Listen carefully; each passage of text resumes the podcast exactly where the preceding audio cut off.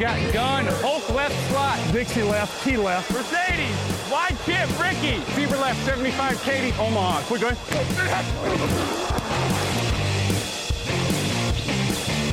Last play of the game. Who's going to win it? Luck rolling out to the right. Dumps it up to Donnie Avery. Good!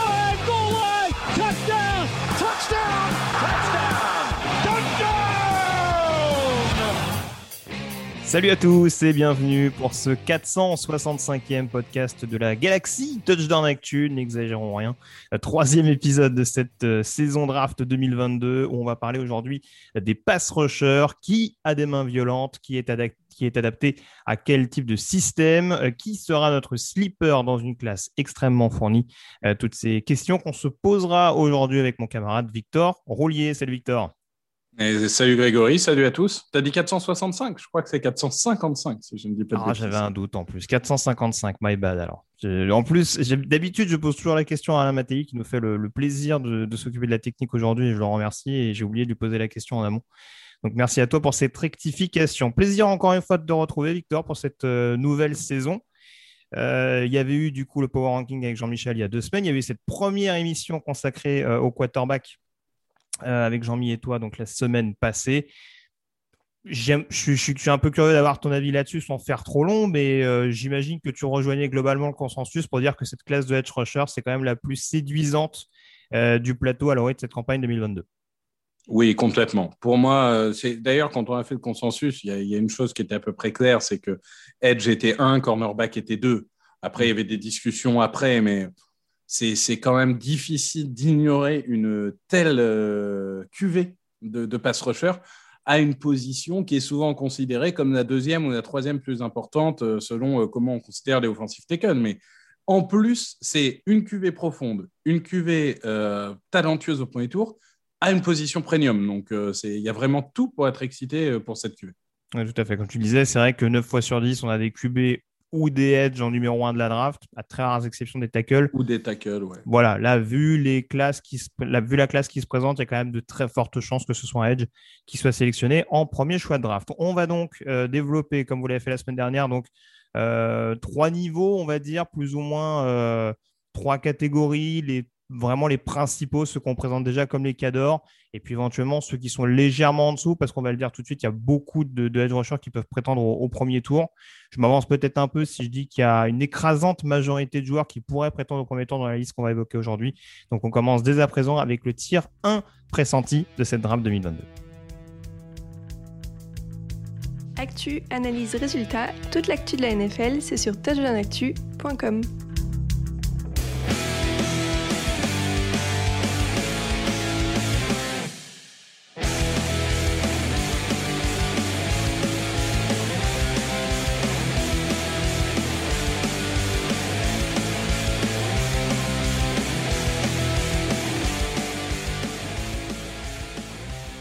Et on commence justement par celui qui est présenté euh, par beaucoup, Victor, comme le numéro 1 quasi assuré euh, en avril prochain. Kayvon Thibodeau, defensive end d'Oregon. Je le vois un peu de deliner de la tête, genre, je suis pas tout à fait d'accord.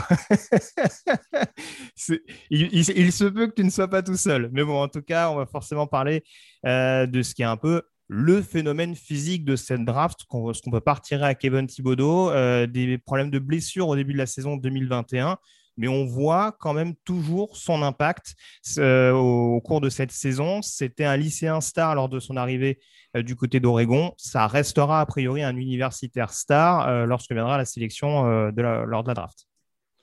Oui, c'est vrai que je te dînais de la tête au sens où je n'ai pas l'impression que ça soit comme Jadavion Clooney à l'époque, euh, sûr que ce soit lui numéro un. Je pense qu'il y a un autre candidat, mais, mais c'est vrai qu'aujourd'hui, c'est le favori. C'est un, des dimensions physiques, euh, j'ai envie de dire, parfaites hein, pour, un, pour un pass rusher de, de 4-3, principalement. Mhm. Euh, il, est, il est rapide, il est explosif, il est polyvalent, il est agressif. Il est très, j'ai trouvé cette année qu'il était très concentré. Euh, Peut-être plus que l'année dernière, ce côté vraiment, il est investi à chaque snap. Et, et ça, c'est plutôt, euh, en tout cas, j'ai trouvé ça bien. Mhm. Après, moi, il y a quand même quelque chose qui me bloque toujours, et j'ai vérifié sur les stats parce que je ne voulais pas que ça soit un biais, mais il a quand même 19% de plaquage manqué en carrière. Et je trouve que c'est encore quand même, et il y en a un autre qui partage ça dans le terrain, mais c'est encore son péché mignon. C'est, il loupe trop de plaquage pour être parfait, en fait. C'est, ça qui me bloque un peu. Et puis surtout, vous ne le faites pas jouer en coverage. Mais après tout, un pass rusher de 4-3, c'est pas tellement, euh, tu ne demandes pas tellement de couvrir au terrain. Donc, euh, pour ce qui est du pass rush pur et aussi de la défense de course, parce qu'il a vraiment progressé cette année sur ce point de vue-là, euh, je comprends qu'on puisse en faire un numéro 1 parce que c'est vrai que c'est un joueur au talent. Euh, je, pour moi, je le compare un peu à Jadavion Clooney en un peu plus petit, puisque je pense que Jadavion Clooney était quand même plus massif, mais mhm. c'est un peu le même type de joueur. Donc peut-être que finalement en NFL, il sera plus un run stopper qu'un vrai pass rusher qui empile des sacs. Mais c'est sûr que c'est un phénomène qui mérite euh, d'être considéré pour le numéro 1. Oui, c'est ça. Alors, encore une fois, euh, je rejoins globalement tout ce que tu as dit. C'est vrai que moi, ce qui me perturbe un petit peu avec Evan Thibodeau, c'est que ce sera un athlète hors norme et je pense que, en tout cas, qu'il y aura peut-être d'autres candidats, mais je ne serais absolument pas surpris si c'était vraiment la star du prochain combine euh, du côté d'Indianapolis. Donc, ça, à mon avis, en ce qui concerne pour, pour ce qui est d'affoler les compteurs, je lui fais confiance. A priori, je pense que c'est un joueur qui va, qui va faire tourner les têtes. Tu l'as dit, globalement, en termes de production, il n'y a pas grand-chose à lui reprocher. Euh, moi, c'est vrai que l'exemple de Van Clooney est un très bon exemple parce qu'encore une fois, on voit que c'est, vraiment un phénomène, un joueur qui sait faire énormément de choses. Et je pense d'ailleurs que son coordinateur à Oregon lui fait peut-être faire un petit peu trop de choses. Tu parlais de cette, euh, volonté de le faire notamment jouer sur de la couverture je ne sais pas si ça le sert énormément parce que ça lui fait faire énormément de choses. Mais pour en prendre le, fameux dicton, euh, on essaye de lui faire faire beaucoup de choses bien plutôt que de lui faire faire une ou deux choses vraiment de manière excellente. Et c'est un peu ce qui est problématique euh, dans ce sens-là. Je ne sais pas dans quelle mesure euh, Thibaudot est remis de sa blessure. C'est pour ça que j'en parlais en introduction. Je ne l'ai pas trouvé aussi déterminé sur chaque snap. C'est peut-être le petit bémol que j'émettrais par rapport à ce que tu disais. Euh, on a l'impression qu'il se repose beaucoup sur ses acquis sur certains moments. Mais encore une fois, ça ne veut pas dire que sa marge de progression est négligeable et que en étant utilisé peut-être de manière un peu moins euh, fantaisiste entre guillemets, ou en tout cas à, ne pas vouloir se dire euh, j'ai un phénomène, donc je vais vraiment en faire tout et n'importe quoi, et surtout n'importe quoi en l'occurrence. ça peut en effet être un joueur extrêmement intéressant. Donc voilà, je pense que son statut de, numéro, de potentiel numéro 1 en tout cas n'est pas galvaudé mais ça restera à, confirmer. Euh, si tu me permets d'enchaîner, je ne sais pas si tu voulais rajouter quelque chose sur Thibodeau, mais c'est peut-être être mis en parallèle avec le deuxième joueur dont on va parler. Je ne sais pas si c'est lui ton autre potentiel candidat en numéro 1. En tout cas, c'est mon cas. Euh, Aidan Hutchinson, edge rusher euh, de Michigan, qui lui, en l'occurrence, en termes de sacs cette saison, est peut-être, je crois, le plus productif de tous ceux qu'on va aborder aujourd'hui. Enfin, je me rappelle de prestations à au moins 3-4 sacs par match euh, sur certains, sur rendez-vous. Donc, euh, lui aussi, on sait qu'il y a un petit passif de blessure qui remonte légèrement, mais qui va être surveillé par pas mal de, scouts. Euh, par contre, là, si on cherche vraiment un, pass rusher vraiment complet, Hutchinson, ça fait partie vraiment de, l'élite. Ça peut, être, ça peut être un profil à la Nick Bossa, par exemple. Oui, oui, c'est exactement la comparaison que j'avais mis. Nick Bossa, c'est ça pour moi. Euh, ça va être lui la vraie star du combine, si tu me permets. Bon, je pense mhm. que les deux peuvent l'être, hein, mais en soi, euh, vous, avez, vous avez aimé Quitty Pay, vous aimerez euh, Aidan Hutchinson, hein, ils sont de la même école. c'est un monstre physique, comme l'était Pay aussi, mais je trouve que c'est un joueur encore plus impressionnant.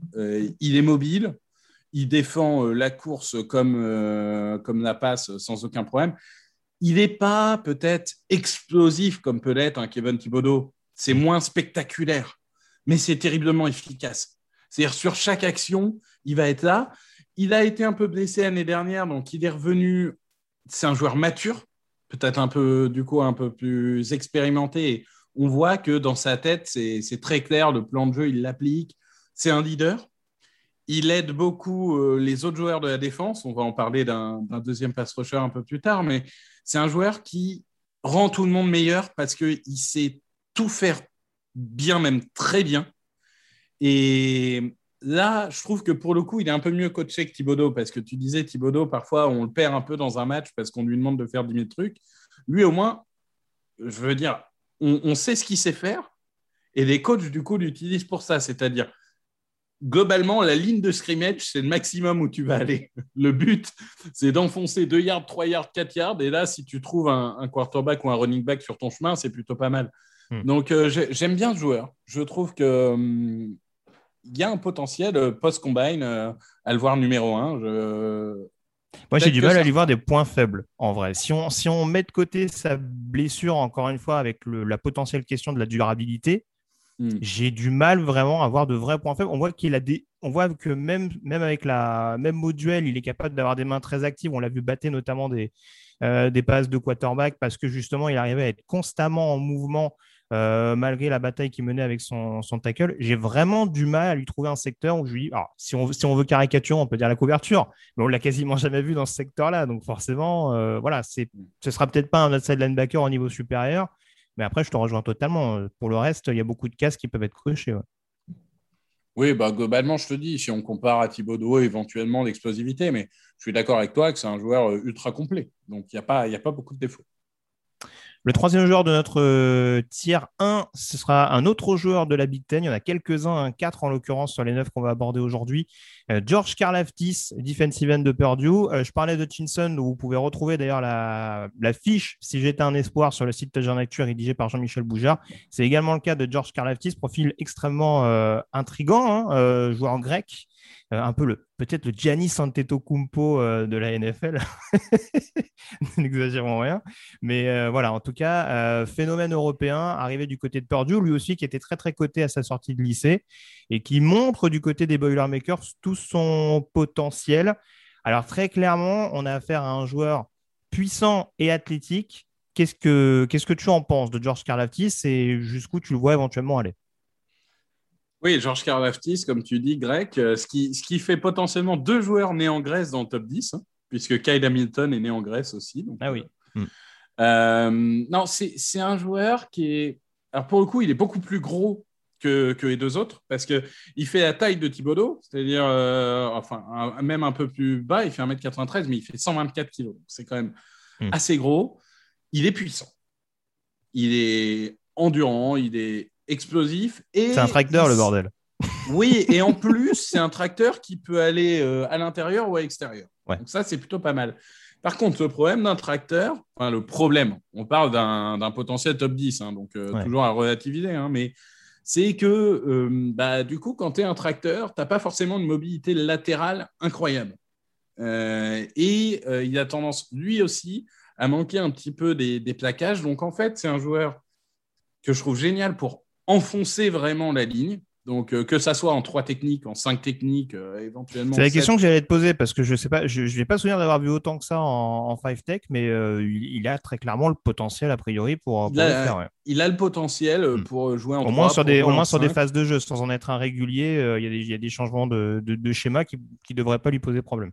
Bah, en troisième tentative, tu le mets en 3 techs, 5 techs, ça ne me choque mm. pas du tout. Peut-être pas justement sur les premières tentatives, parce que moi, mon vrai problème, pour moi, c'est la défense de course.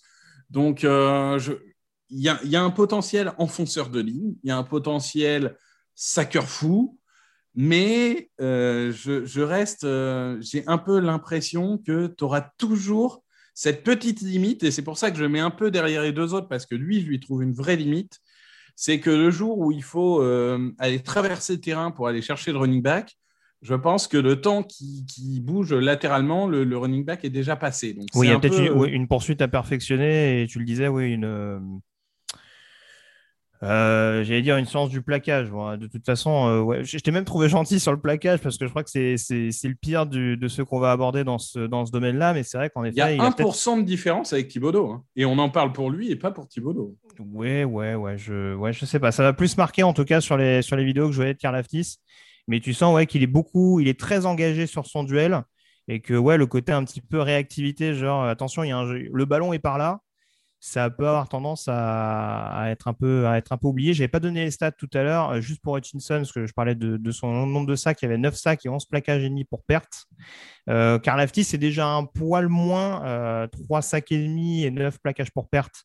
Alors, on enregistre ce podcast. Donc, euh, voilà, il y a une production un peu moindre. Après, il y a peut-être moins de force de frappe du côté de Purdue. Il a peut-être plus de raisons d'être un peu en, double team en l'occurrence. Mais voilà, on voit malgré tout qu'il a un impact, même si les, les stats ne sont pas aussi folles que son camarade de Michigan. On peut passer au tiers 2, mon petit Victor? Allons-y. Allons-y, on va rester du côté de Michigan. What's going on, family? This is Real Mike Robb, NFL analyst for NFL Network and former Super Bowl champion for the Seattle Seahawks. You are listening to the Touchdown Podcast. I love all my French people out there. Let's go!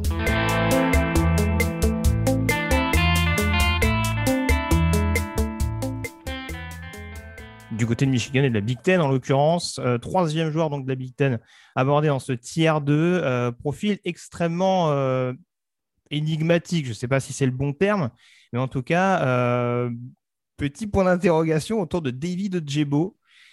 sensation junior de Michigan cette année, joueur qui a vraiment explosé sur le tard, on dira, du côté de, de Michigan, parce que de toute façon, l'année dernière, c'était un match joué. je crois. Ouais, c'est ça à peine. Hein. Il n'y avait, vraiment pas grand-chose. Un match joué. Euh, je crois qu'il avait redshorté en 2019. Donc vraiment, l'essentiel du contenu qu'on a de sa part du côté d'Ann Arbor, c'est en 2021.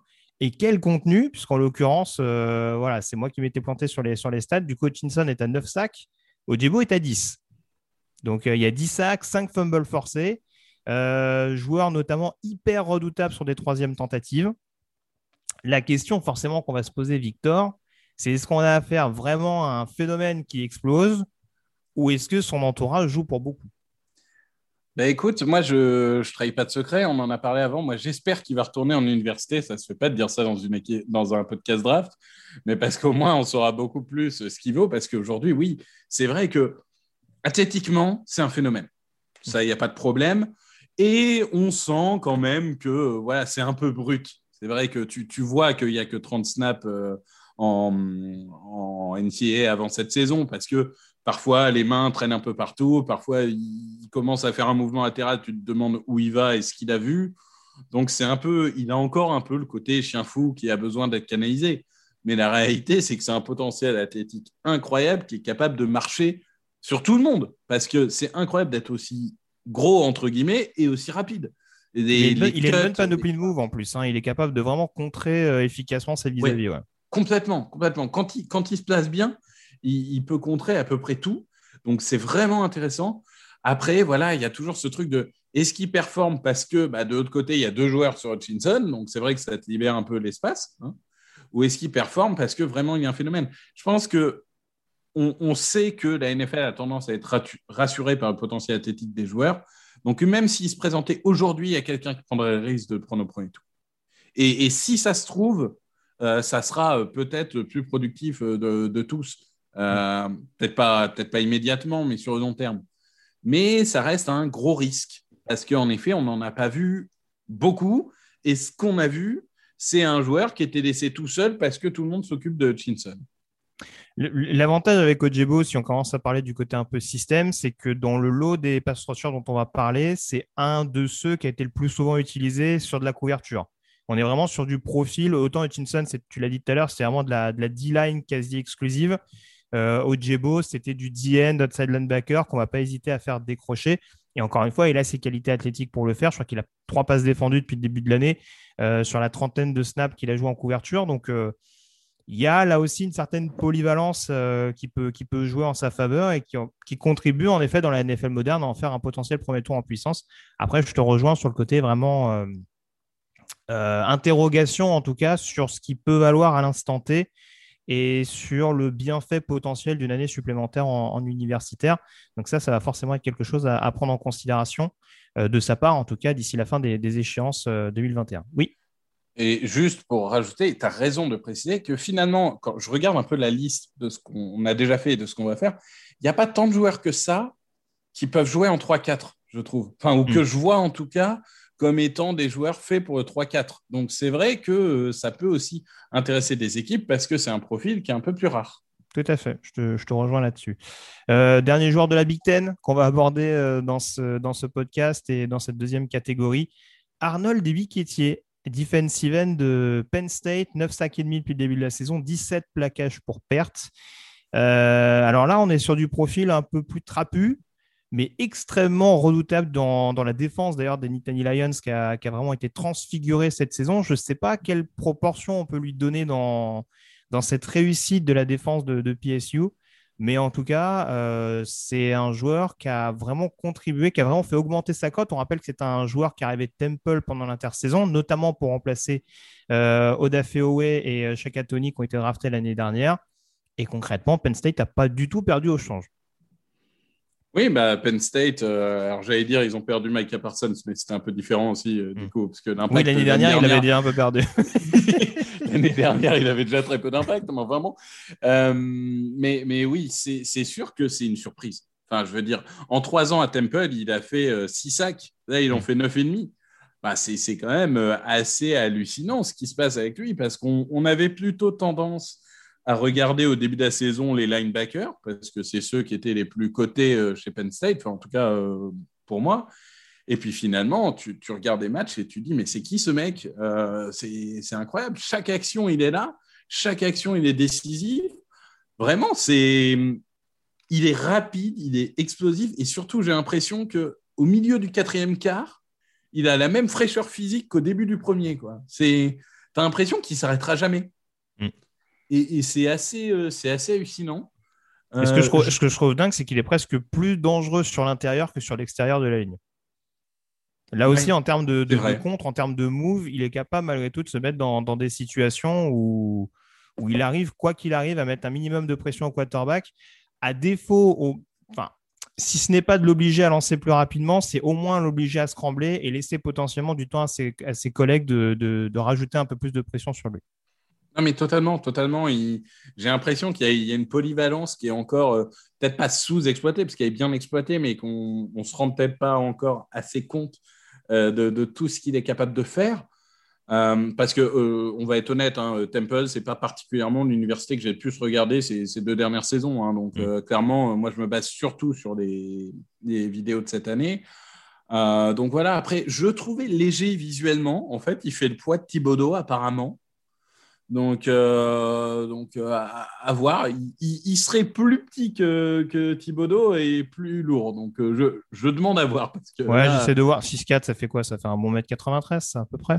Il, est censé faire 1m92 et 114 kg. Mais bon, les, les, mesures de. On, attendra le combine parce que. Oui, ben après, après, moi, je t'avoue, quand je le vois, peut-être par rapport à son, au collègue dont on va parler juste après, c'est pas un profil aussi trapu que, euh, que Karl Aftis, c'est pas un profil aussi longiligne que d'autres. Euh, voilà, d'un point de vue poids, vraiment pour un defensive end 43 en l'occurrence, ça, ça fait largement l'affaire. Et en effet, on le répète, pour un profil qui reste relativement complet. Sur le jeu au sol, il a quand même. Alors, moi, j'ai vu quelques critiques à son sujet sur le run-stop où pouvait se faire embarquer, notamment euh, sur, des, sur des phases un peu plus passives. Franchement, c'est pas ce qui m'a marqué sur les vidéos. Hein. Vraiment. Ouais, euh, alors j'allais dire, je l'ai lu. Oui. Mais je l'ai pas vu. Moi non plus. Euh, donc, euh, je sais pas, parfois, tu as l'impression qu'ils reprennent un peu tous ces arguments des autres. Mhm. Donc, c'est un truc qui traîne un peu, oui, le run-stop, etc. Mais alors, moi, j'attends qu'on me montre des, vraiment des matchs. S'il y, a un match en particulier où il est en difficulté, je, peux l'entendre, mais ouais, en tout cas, ça m'a clairement pas sauté aux yeux sur les oppositions qu'on a pu voir. Et pourtant, il a croisé quand même quelques, quelques bons programmes offensifs. enfin, Ohio State, Michigan. Enfin, je veux dire, au niveau du jeu au sol, cette année, euh, voilà, il y avait quand même largement de quoi potentiellement le mettre en difficulté. Mais je l'ai pas senti, euh, je l'ai pas, j'ai pas senti vraiment comme étant le maillon faible dans ce, dans ce domaine-là. Donc, euh, ça va être à voir, mais encore une fois, on parle quand même d'un profil assez complet processus draft, ça peut être quand même quelque chose à suivre parce qu'encore une fois, s'il marque des points euh, durant ce processus, il peut encore grimper. On parle encore potentiellement d'un premier tour de draft. Hein, là, euh, de, ah bah moi, de toute façon, les 8 voilà. Euh, sont potentiellement des premiers tours de draft. Oui, encore une fois, c'est pour le rappeler, vraiment, là, on a, on a vraiment, on a vraiment du, du, lourd à aborder au cours de cette émission. le, troisième, le, le, troisième homme pardon, dans cette deuxième catégorie, c'est donc le defensive end de South Carolina, Kingsley Enakbare. bon, on parlait de Gideon Clowney tout à l'heure. Hein. Encore un pass rusher qui sort de South Carolina avec une, avec une belle cote également. et là, encore une fois, pour le coup, je parlais de, de profil physique assez atypique. Kingsley Nagbares, c'est quand même quelque chose. profil extrêmement longiligne, mais très très difficile à stopper au contact. En tout cas, c'est un, un, joueur quasiment, quasiment actif de manière permanente. C'est ça, c'est ça. Il est, il est athlétique et mobile. Et puis, mine de rien, il est assez puissant au niveau des mains. C'est vrai que visuellement, on n'attend peut-être pas forcément ça de lui. Et, il joue plus gros qu'il n'est. Si je peux me permettre. Il a un peu un profil Grégory Rousseau, si, si, on reprend un peu l'idée, euh, la manière dont il, est, euh, dont il est placé. Le côté un peu euh, joueur assez mm. grand qu'on a du mal à stopper de par sa puissance. Oui, oui, oui, oui. J'y avais pas forcément pensé, mais euh, c'est pas faux dans l'utilisation. C'est assez euh, cohérent. Après, je pense pas que ça soit un monstre physique comme pouvait l'être Grégory Rousseau. Euh, enfin, en tout cas, en université, parce que après, au Pro D, etc., c'est un peu plus compliqué. Mais hmm. je, moi, ce qui me dérange un peu avec notre cher ami de South Carolina, c'est euh, que lui, pour le coup, tu vois, j'ai l'impression qu'il joue un snap sur deux. Alors, j'exagère un petit peu, mais je sais pas. J'ai l'impression qu'il pourrait en faire tellement plus, en fait. Et je sais, j'arrive pas à me rendre compte si c'est juste qu'il est limité euh, en, endurance ou en ou, juste qu'il n'a pas de, de, deuxième mouvement quand il est stoppé sur le premier. Mais euh, j'ai l'impression que c'est vraiment le type de joueur. Tu l'emmènes en NFL dans une équipe bien coachée, qui l'entraîne pendant un an, qui l'apprend à se déplacer et tout. Il peut devenir un vrai phénomène. À l'inverse, euh, mal coaché, il peut vite se perdre. Quoi. Donc, euh, mm. c'est vrai que c'est un des joueurs, j'ai le plus de mal à avoir un avis tranché sur lui. 4 sacs, et demi pardon, et 7 plaquages pour perte cette saison dans la, défense de South Carolina, pardon, qui qui, est resté quand même le point fort du, programme tout au long de, tout au long de l'année. Hein. South Carolina qui termine pas trop mal d'ailleurs, et Barré a un, rôle euh, non négligeable là-dedans. Mais c'est vrai que ouais, ce côté un petit peu en dilettante, je l'ai peut-être moins vu que toi, mais euh, en l'occurrence, oui, j'ai pas de mal à j'ai pas de mal à l'entendre. Euh, il me paraît aussi assez complet. Là, pour le coup, sur le run stop, j'ai trouvé relativement actif. C'est un des meilleurs plaqueurs de son équipe. Ça veut pas toujours dire grand-chose, mais en tout cas, on voit que il peut avoir en tout cas cette réactivité là encore, même en étant au, duel avec son vis-à-vis. Donc, euh, donc voilà, profil extrêmement intrigant. Euh, tu lui vois une bonne marge de progression en l'occurrence? Je pense que euh, bien coaché, il devient un titulaire solide. Par contre, on va dire que des six, là, c'est celui où je lui vois le plafond le moins haut. D'accord. Je pense qu'à un moment, ça sera limité. Alors que les cinq autres, tu me dis ça devient des joueurs à 10 sacs la saison, je te dis oui, c'est une possibilité. Voilà. Et j'ai obligé euh, Victor à aller boire un coup, ce que j'ai dit en l'occurrence. On a terminé avec la deuxième catégorie. On termine avec les deux derniers joueurs du plateau et notre sleeper. C'est parti. Hey, it's Hunter Renfro from the Oakland Raiders, and you're listening to the Touchdown Podcast.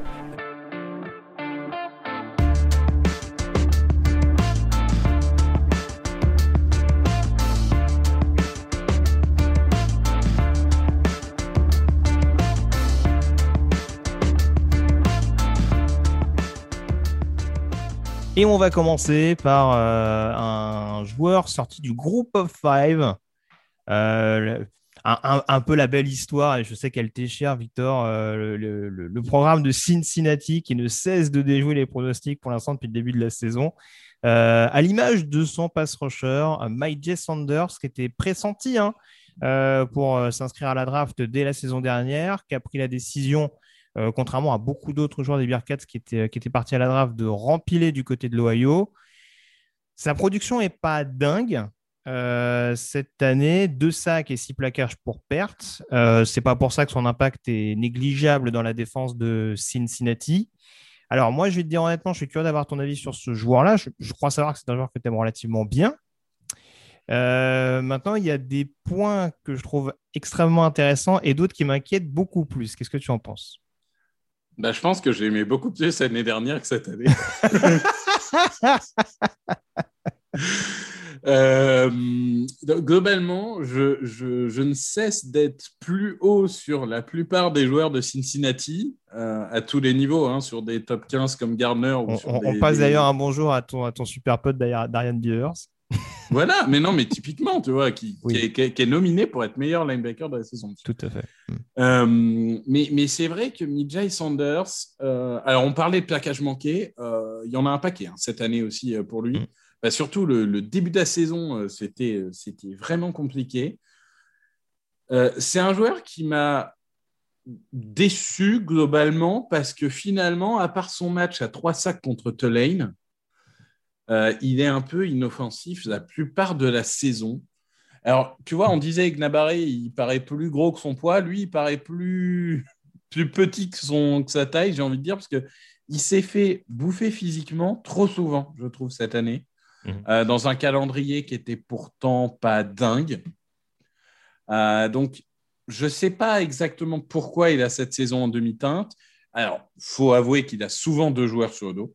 Ça, c'est vrai, parce que ça reste quand même la menace principale de cette équipe. Il a la vitesse, il a les mouvements, il a les mains. Euh, mais voilà, ça manque de, puissance, ça manque de volume physique. On a l'impression que. Bah, pourtant, il y, a, quand même un corps qui est censé être suffisant, mais il y a du mal à le faire marcher. Donc, euh, L'année dernière, je t'aurais dit, pour moi, c'était vraiment euh, ce, type de joueur euh, que j'aimais beaucoup, que je voyais euh, craquer vraiment le premier tour. À l'image de notre ami qui est parti aux Giants, son nom m'échappe. mais Voilà. voilà. Donc, ce type de joueur que je voyais très hype, partir fin de premier tour, début de second tour. Là, je pense que Sanders, sa fin de saison va être décisive pour lui. Mm. Parce qu'il a une chance, c'est que l'hypothèse selon laquelle Cincinnati joue les playoffs commence à être de plus en plus possible. Et il va avoir du coup l'occasion euh, en antenne nationale de, montrer qu'il est toujours le joueur redoutable qu'il nous avait montré l'année dernière. Donc il va encore avoir l'occasion de se montrer, mais il faut qu'il fasse plus. Parce que là, aujourd'hui, ce qu'il a montré cette saison, c'est clairement pas suffisant. Oui, c'est ça. En fait, moi, ce qui m'embête un petit peu avec Mike J. Sanders, c'est que déjà, on parlait de la question de la marge de progression et de la polyvalence. Je pense que c'est déjà des cases qui vont être difficilement cochables parce que j'ai l'impression qu'il est déjà arrivé relativement à un certain seuil et que, hormis la position de defensive end 43 traditionnelle, j'ai pas dans l'idée qu'on puisse lui faire faire grand chose. C'est un des profils que je vois le plus comme un pass rusher occasionnel si on, si on pousse la caricature un, peu plus loin, tu parlais de ses difficultés, notamment en termes de, plaquage euh, sur run stop. C'est clairement pas son exercice de prédilection. Et même au-delà sur la question du pass rush, ce qui m'inquiète un petit peu, c'est un joueur qui se repose beaucoup sur son premier pas. C'est un des, c'est un des joueurs les plus réactifs au snap. Ça, on peut pas lui retirer sur tout le lot de joueurs dont on parle aujourd'hui. Par contre, 9 pénalités depuis le début de la saison quand même. 9 pénalités, ça fait beaucoup quand même. Tu dis, en plus, pour un joueur qui n'est pas non plus dans une conférence euh, avec des avec des vis-à-vis. Je sais qu'ils ont joué par exemple Notre-Dame, mais pas dans une période où Notre-Dame avait, une ligne offensive euh, encore hyper huilée. Ils n'ont pas affronté que des cadors en termes de ligne offensive. Et le fait de voir que Sanders s'est un peu obligé de, entre guillemets, compenser ça et se retrouver systématiquement pris la main dans le pot de confiture euh, euh, à, cause de, à cause de ça. Enfin voilà, c'est le type de joueur qui peut être un vrai problème en NFL sur des troisièmes et courtes où, euh, les coordinateurs vont se faire un plaisir de se dire bah tiens on va le tester pour voir si éventuellement euh, il va pas il va pas flancher quoi. Alors que à côté de ça encore une fois c'est un joueur vraiment que je trouve besogneux, un vrai leader dans cette défense de Cincinnati, un vrai leader vocal euh, et, voilà, je pense que dans un vestiaire euh, et dans une défense, c'est un joueur qui peut faire énormément de bien. Maintenant, est-ce que ça peut être plus qu'un joueur de, un joueur titulaire slash de rotation pass rusher? C'est encore difficile à évaluer. Oui, et puis il y, a quand même des, beaux pass rushers qui sont en train de, monter.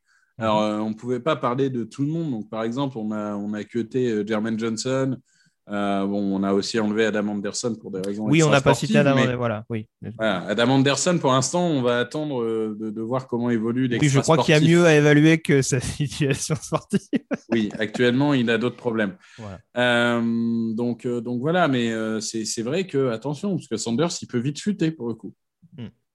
Oui, très clairement, ça, ça, peut être un joueur dans, cette passe. Il, peut se retrouver fin premier tour comme il peut se retrouver troisième, quatrième, hein, en exagérant un petit peu. Euh, oui, non, non, c'est même pas exagéré. Je pense que ça peut être ce type de joueur qui, qui, descend alors, vite. Alors, parlons de joueurs dont, dont le stock, pour reprendre l'expression anglaise, a quelque peu régressé en 2021. Parlons de Drake Jackson. pass rusher de USC. J'ai essayé de retrouver ses stats cette saison. Alors, c'est 5 sacs et 7 plaquages pour perte. Ça s'est un peu amélioré par rapport à un début de saison extrêmement délicat d'Hendrick Jackson. Voilà, vous ne le voyez pas, mais autant en début d'émission, il dotinait de la tête, autant là, il, est... il m'a l'air vraiment totalement en phase avec ce que je lui dis. Euh, Drake Jackson, euh, profil athlétique, polyvalent, mais extrêmement déroutant, j'ai envie de dire. Pourquoi déroutant? Il est très bien, mon Drake Jackson. Il ah, serait très bien en fin de premier tour. Euh, bah, apparemment, je l'aime plus que toi. oui. Alors, c'est un joueur que j'adorais, mais c'est vrai que j'ai un peu de mal. Alors, je sais pas là aussi si c'est le, si c'est le syndrome un peu Thibodeau, où il a fait faire pas mal de choses dans cette défense de USC, qui clairement, pour le coup, est pas du tout dominante. Euh, voilà, on sait que pour, pour, les experts euh, college football, ils savent que USC euh, a traversé un petit peu cette saison en fantôme sans jamais vraiment, sans jamais vraiment y croire, avec des prestations extrêmement irrégulières, notamment en défense. Donc c'est vrai que Drake Jackson n'avait pas non plus un casting extraordinaire autour de lui. Euh, maintenant, c'est vrai que là, en termes de. Sur, l'ensemble d'un match, et j'ai du mal à le voir aussi dominant. Euh, après, bon, voilà, c'est pas non plus une machine. Mais il y a son début de saison qui m'a beaucoup perturbé, où j'ai du mal à savoir pourquoi concrètement il est vraiment passé à côté. Et ça, c'est forcément un paramètre à prendre en compte en NFL. Après, euh, voilà, moi je redis ce que j'ai dit tout à l'heure. C'est un joueur qui sait faire malgré tout pas mal de choses et qui est vraiment, là aussi, on va, se, répéter, mais oui, on a affaire à un phénomène, un phénomène athlétique. Complètement. On a affaire à un phénomène athlétique qui est euh, assez polyvalent, pour le coup. Euh, moi, je, l'imagine autant en 4-3 qu'en 3-4. Voire peut-être euh, même plus en 3-4, je pense. Plus en 3-4, oui. Je, je, pense que c'est le joueur qui a montré le plus en couverture. Euh, et, du coup, euh, en 3-4, pour moi, il serait dans une position idéale. J'ai la chance de me lever euh, tôt dimanche, qu'en général, j'essaye de voir UCLA, et du coup, je regarde beaucoup de Pac-12. T'en as de la chance. Oui, vraiment, je, je, suis un homme comblé. Euh, tu as donc vu la défaite de Drake Jackson contre UCLA 62 euh, à ah bah, 33, enfin, je me rappelle plus du score. C'est ouais 62, ouais. ouais bah, écoute, en lançant deux interceptions sur les deux premières actions, oui, sinon c'est trop facile. Bon, pardon pour cette parenthèse. Non, non, mais USC, le problème, c'est que tu l'as dit. En fait, je pense que cette équipe est tellement mal coachée que est-ce que vraiment on peut tenir pour responsable euh, Drake Jackson du mauvais début de saison? C'est-à-dire qu'en fait, on avait vraiment l'impression L'année dernière, on avait un mec focus qui savait ce qu'il devait faire, etc. Et cette année, on avait l'impression qu'il était perdu parce que limite, il ne comprenait pas les consignes. Et moi, ça m'avait choqué. C'était contre Oregon State où tu le vois se retourner vers le banc et tu as presque l'impression qu'ils ne se comprennent plus et qu'ils ne savent pas euh, ce qu'ils doivent faire. Donc, euh, moi, j'ai tendance à l'exonérer peut-être trop pour ce mauvais début de saison euh, parce que justement, j'ai trouvé que l'équipe de USC en général avait l'air un peu perdue. Et euh, j'ai tendance à me réfugier dans des choses qui sont en effet ses qualités athlétiques, sa puissance, mine de rien la saison d'avant où il a montré des choses, hmm. et sa polyvalence. Et je me dis que, encore une fois, un peu comme j'ai dit pour, euh, pour Ojabo, euh, une défense 3-4 qui a besoin de pass rush, ben, je me dis qu'elle va peut-être se dire en fin de premier tour, oui, Drake Jackson, c'est un risque que j'ai envie de prendre. et, et, je pense que le fait qu'il soit pas tant que ça dans le même profil euh, physique et de jeu que lui va lui servir. Si c'était un, 4-3, peut-être qu'il serait au deuxième tour. Mais, euh, mais j'ai tendance à dire que pour lui aussi, le combine, le pro day, toutes ces choses-là vont être super importantes parce que c'est là où il doit dire OK, les gars, ça n'a pas été une saison extraordinaire, mais regardez ce que je suis, regardez ce que je suis capable de faire, regardez comment je vais couvrir tous vos copains au, combine, regardez mes, mais mon trois cônes, etc., tous ces exercices-là qui vont montrer à quel point je suis athlétique et puissant. Je pense qu'il faut vraiment qu'il se serve du combine et avec un bon combine, il va au point. Oui, non, c'est sûr. Après, très franchement, là, sur ces premiers podcasts de la saison, on s'appuie avant tout sur de la production avant de voir justement ce qu'ils vont être capables de montrer lors du processus draft.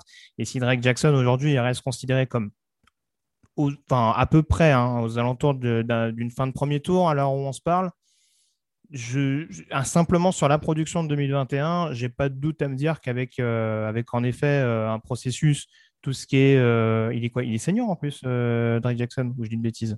Oui, oui, oui, pour moi, il est 2022 éligible. peut-être qu'il est redshirt Ah, junior, peut-être une machin, bêtise. Peut-être qu'il est junior. Bon, en tout cas, il y aura au moins le combine et tout ce qui est pro day, pro day, pardon, etc. pour montrer ce qu'il est capable de faire. J'ai pas de mal à me dire qu'il y a plus de chances qu'il monte qu'il descende dans la hiérarchie. Là, je suis d'accord avec toi. Mais c'est vrai que je, je- je veux bien, voilà, je, je- veux bien me dire en effet que euh, le- la situation euh, globale du programme de USC a pu jouer en sa défaveur.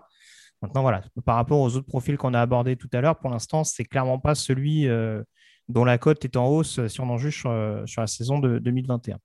Ouais, T'as raison, il est junior. T'as raison, et? Il est junior, je viens de vérifier. Oui, et Junior, oui, c'est pour ça que j'avais j'avais un gros road. Surtout qu'avec l'histoire de la saison, entre guillemets, qui Oui, l'année dernière, c'est un peu. ça, euh, ouais. voilà, histoire qu'on ne soit pas embrouillé, c'est bien. Euh, du coup, on termine avec le sleeper, euh, Victor. Euh, defensive end de Texas AM. Alors, on sait que Texas AM a un joueur très en vue sur la ligne de défensive cette saison avec Guy Marvin Lille. Alors, je t'avais soufflé le nom de Mikey Clemens, notamment le defensive end de Texas AM. Euh, je vais m'exprimer là-dessus un petit peu, mais déjà, j'aimerais savoir ce que toi, tu en penses. Et justement, quand on parle de sleeper, vers où tu le vois potentiellement arriver à l'heure où on se parle? Ben, moi, je pense qu'il a typiquement le profil du mec qui sera drafté. Euh, pas, pas très haut, mais qui sera drafté. Pourquoi? Parce que j'ai même pas envie d'appeler defensive end, j'ai envie d'appeler defensive line parce que j'ai l'impression que toute cette ligne semble assez polyvalente, euh, intérieur-extérieur. Parce que Léal, c'est vrai, qui, ou Lille, je ne sais pas comment on prononce, mais est le joueur euh, hype, euh, peut jouer à l'extérieur et à l'intérieur. C'est aussi le cas de Clemens qui, qui multiplie un peu les, les, hum, les positions différentes. Hmm.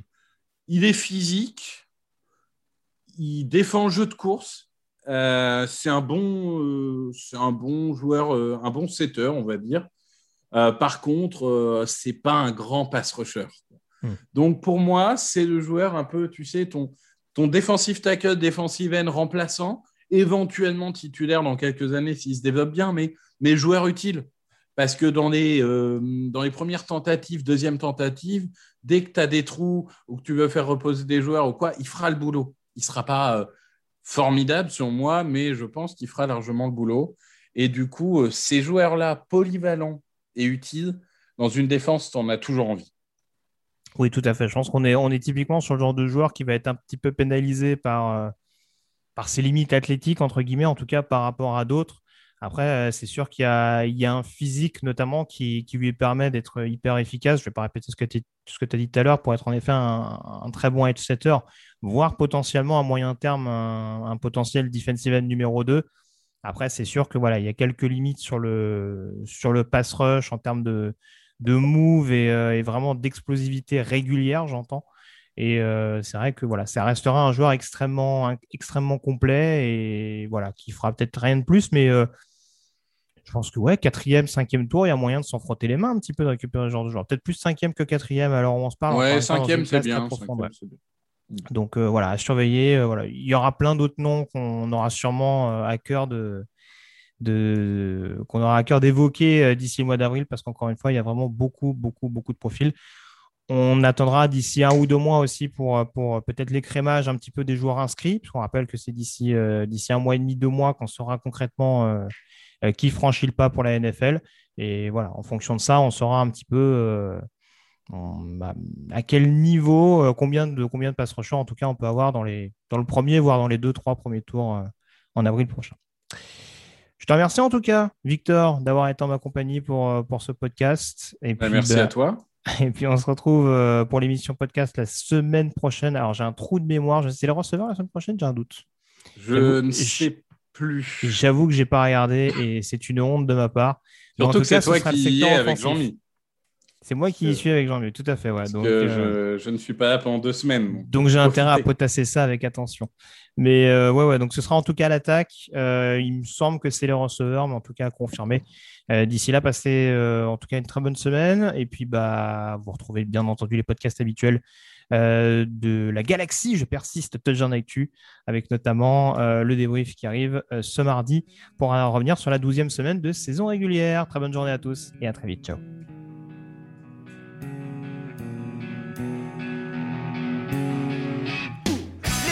Analyses, fromage et jeux de mots, tout sur le foutu est en TDAQ. Le mardi, le jeudi, tel au risotto, les meilleures recettes dans TDAQ. Fumble pour JJ Watt, Bismuth pour Marshall Lynch, Proclash Global Beckham, Tom Brady quarterback, calé sur le fauteuil, option Madame Irma, à la fin on compte les points. Et on finit